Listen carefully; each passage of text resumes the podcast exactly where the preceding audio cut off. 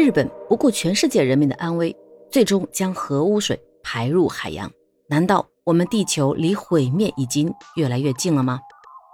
据央视报道，就在今天二十四号的下午，日本福岛第一核电站的核污水正式排入大海，每天排放约四百六十吨，持续时间是十七天，总计排放量约七千八百多吨。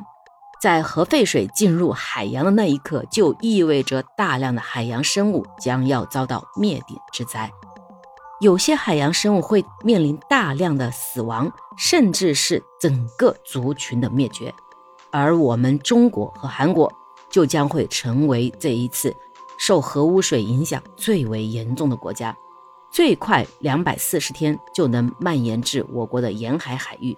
一千两百天后覆盖整个北太平洋，难以想象一千三百万吨的核废水排入大海，即将产生多么严重的生态灾难。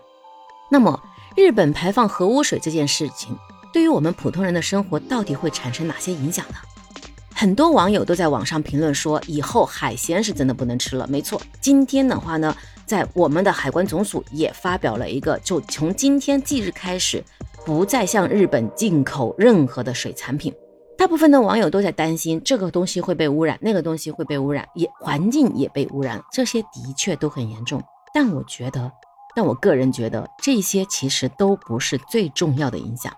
如果咱们理性的去看这件事儿的话，我们就会发现有两个非常奇怪的逻辑，它是解释不通的。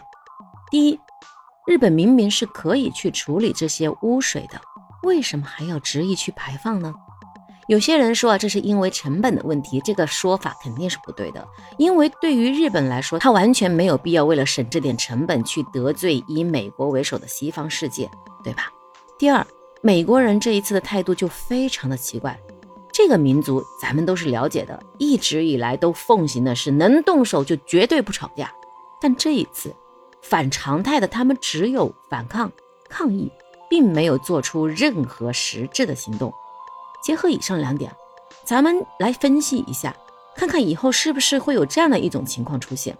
首先，市场上它会出现大量的防辐射、抗辐射的保健品跟用品，医院也会出现大量的因为辐射而导致的新型病症。然后，我们的医疗系统为了治疗这一类的病，就会出现大量的药物和治疗仪器、医疗器械的需求。